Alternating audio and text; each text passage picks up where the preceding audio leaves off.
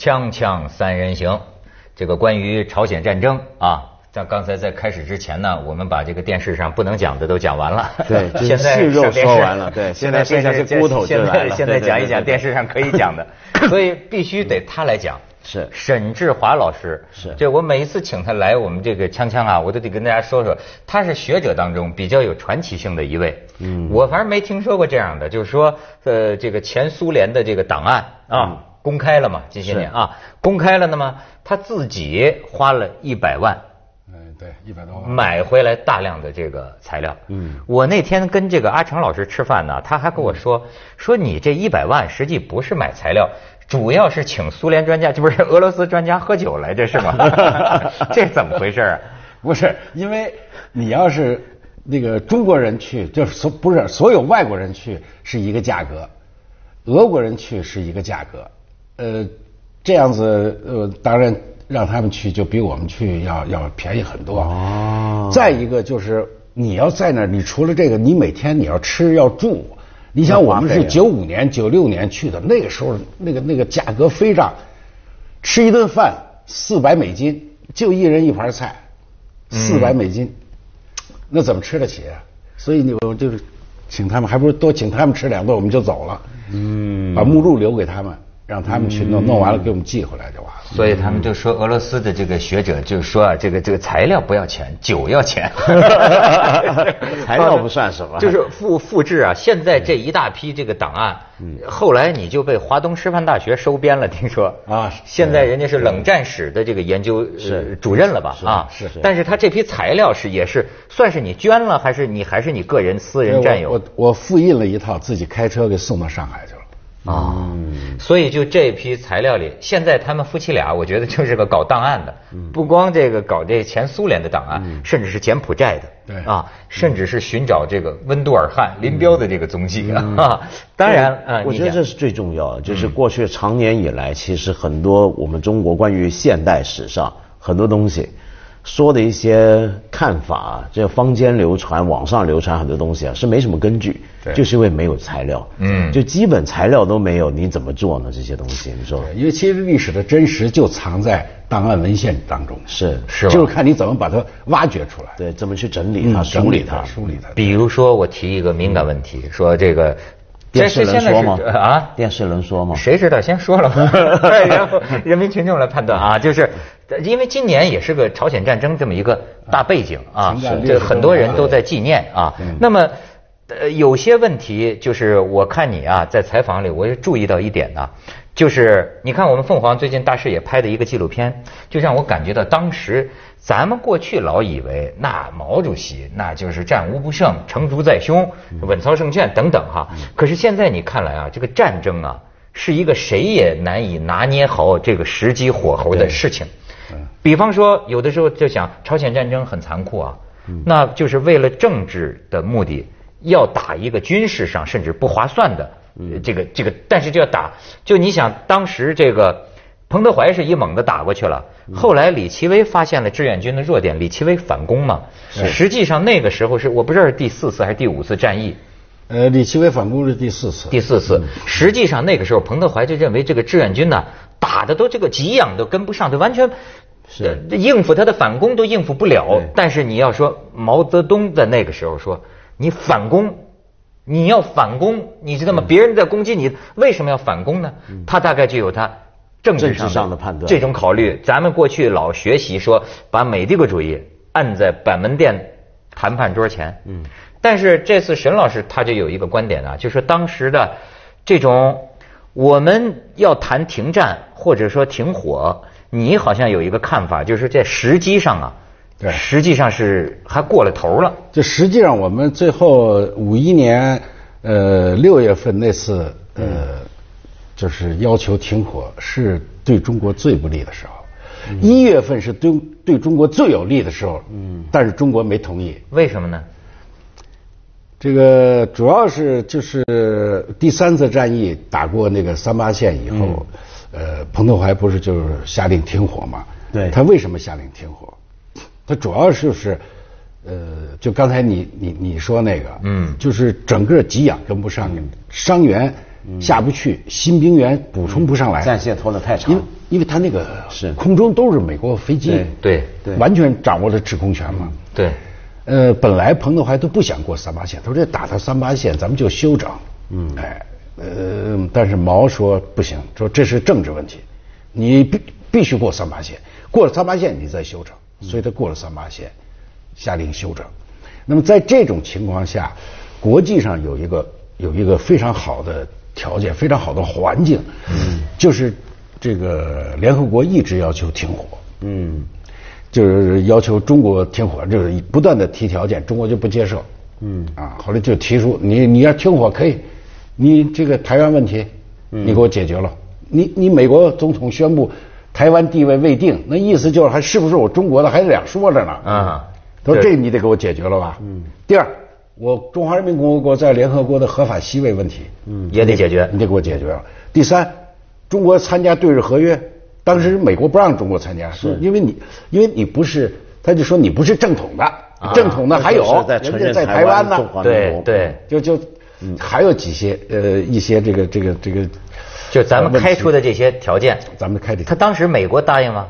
他开始呢，这因为这个要求停火这个提案啊，是呃印度啊什么就是很多、呃中立国家嗯。啊、提出来的，提出来的开始当然没这么好的条件，所以中国就提的很高啊，把这个。嗯，但是当中国一拿下汉城以后嗯，这个这个这个这个这个。这这个这个这个叫什么？这个呃，这不这个印度这个提案啊印度提案十三国嗯提案就就修改了，完全接受了中国的条件。嗯，就是你所有你提出问题，只要你答应停火，联合国立刻召开这个这个呃政治会议，嗯，这个解决。嗯，但是这个提案提出来，美国得先同意。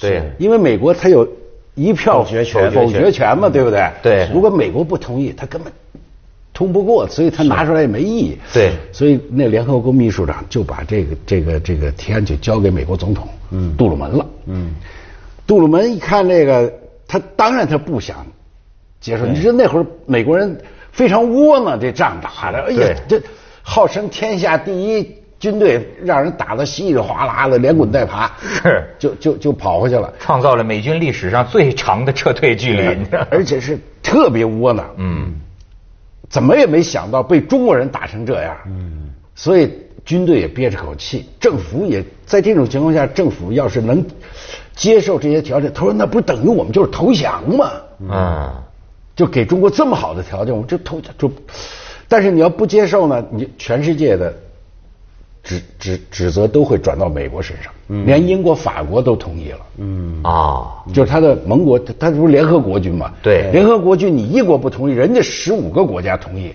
嗯，对，你不是就很孤立吗？对，你就反对和平吗？所以对，所以他就担不起这罪名，因为，不知道怎么办好啊？就接受呢，是是实在心不甘情不愿，嗯，不接受呢，这个又会是处于非常被动的地位，嗯。后来他就问这个国务卿，嗯，哎，这个这这国务卿呢比较聪明，嗯，给他出了个主意，嗯，说呀，我观察中国最近一段时间关于这个、这个这个这个朝鲜战争的朝鲜战争的一些说法哈，表态啊。他说我估计他们可能不会同意，嗯，他们可能不接受这个停火议案，嗯，他说如果要是那样的话，就最好，嗯，是吧？对咱们又不担责任，责任让中国人担着，是他们不同意，对对这么好的条件都不接受，对不对？那么咱们不是想打还可以马上打，都是通知部队做准备，嗯，啊，一旦什么他就开始反攻嘛，嗯，哎，这么着，杜鲁门就接受了这个这个艾奇逊的这个建议，嗯，就通过了，嗯，通过了，联合国秘书长就把这个。十三国这个提案，十三国提案就就交给中国政府了。是。但问哇，题中国为什么就那几天？你看十三号，他是十一号交给中国的，到十七号大概五六天，嗯，这个白宫啊，就是一每天早晚遭围攻，嗯，议会也骂，报纸也骂，说你这个弄搞，这不就要投降吗？这不是因为这公布了出来了嘛？丧丧权辱国。是。哎，十七号说那天艾吉逊正在被记者围攻，满头大汗，都都没法答复，怎么弄？突然人家送了张纸条，嗯，他一看完以后眉开眼笑，嗯，上面纸条写着周恩来发表声明拒绝联合国提案，嗯，啊，一下一颗心就放下来了，就可以打了，他就可以打了，完这边通知打吧，这再打这责任是中国人负，还跟咱还没关系，对。啊，但是这就是那你说那个反攻，反攻，李奇微反攻，哎，李奇微反攻，然后这边呢，这毛泽东那咱们。进攻，跟他干，跟他干，这就是第四次战役。嗯，所以为什么这个呃，就是中国会做出这么一个决定啊？嗯，就是现在看这个档案材料是没有，嗯，没有没有，哎，就是中国内部怎么讨论的？嗯，中国跟这个苏联和朝鲜怎么商量的？嗯。看有简单的蛛丝马迹能看出来，他们确实发过电报给斯大林，嗯，也发过电报给金日成，金日成也回过电报，嗯，表示同意。但是具体内部怎么讨论的情况不清楚，嗯，啊，这就是因为中国档案现在还没解密，嗯，所以这段事儿你就就是他们到底怎么考虑的这个事儿，嗯，说不清楚。但是从中国公开发表的那个呃言论。言论就是声明，嗯。呃，你可以看出这么几点，嗯，一个呢就是说，这个是美国人的阴谋，嗯，说这停火是美国人的阴谋，嗯，啊，呃，就是他误认为，那他有可能啊，他们有可能这么认为，呃，这这也是有可能，就是他们是美国人想，呃，是不是要，呃，趁着趁着这个，哎，对，喘息嘛，他说你美国要求到喘息之机。但实际上不是这样，嗯，这说明一个比较大的问题，就是当时对敌我的状况误判了，误判了，嗯。那 OK，那但假如说这个说法它不是一个真实的可能，当然你说有可能嘛，我们都知道。但假如说这只是个政治修辞呢？就比如说这是美国人的阴谋，但是他口中是这么说，但实际上可能当时毛啊、周啊他们不一定是这么想。那从周围的后来的政治的局面来看，还有什么可能呢？还这个这个呃，还有一个呃，就是也有这种可能，就是中国人，因为中国人的困难，中国人自己知道。嗯。啊，彭德怀，我刚才说了，对，没过三八线之前，彭德怀十一月二十七号已经打电报跟周恩来跟那个毛泽东说的一清二楚。嗯。连那个当时聂荣臻他们就是军委。